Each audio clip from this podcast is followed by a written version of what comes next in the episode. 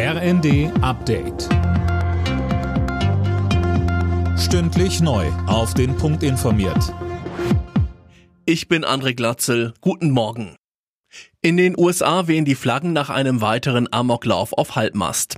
In einer Kleinstadt im Bundesstaat Texas sind nach Polizeiangaben 19 Grundschulkinder und zwei Lehrkräfte getötet worden.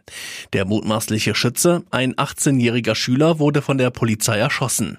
Präsident Biden sprach den betroffenen Familien sein Beileid aus und forderte jeden US-Politiker auf, der Waffenlobby die Stirn zu bieten. Wegen der laxen Waffengesetze kommt es in den USA dramatisch oft zu solchen Schusswaffenangriffen.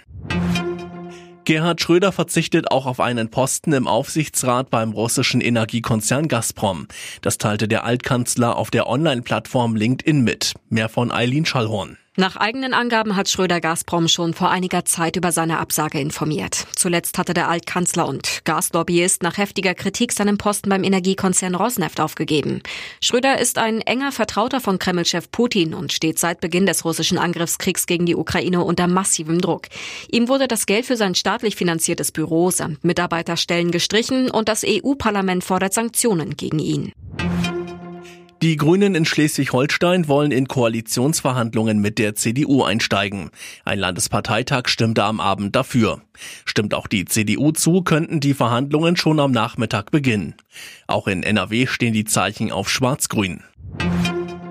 Dynamo Dresden spielt in der nächsten Saison in der dritten Liga. Im Relegationsrückspiel mussten sich die Dresdner dem ersten FC Kaiserslautern mit 0 zu 2 geschlagen geben.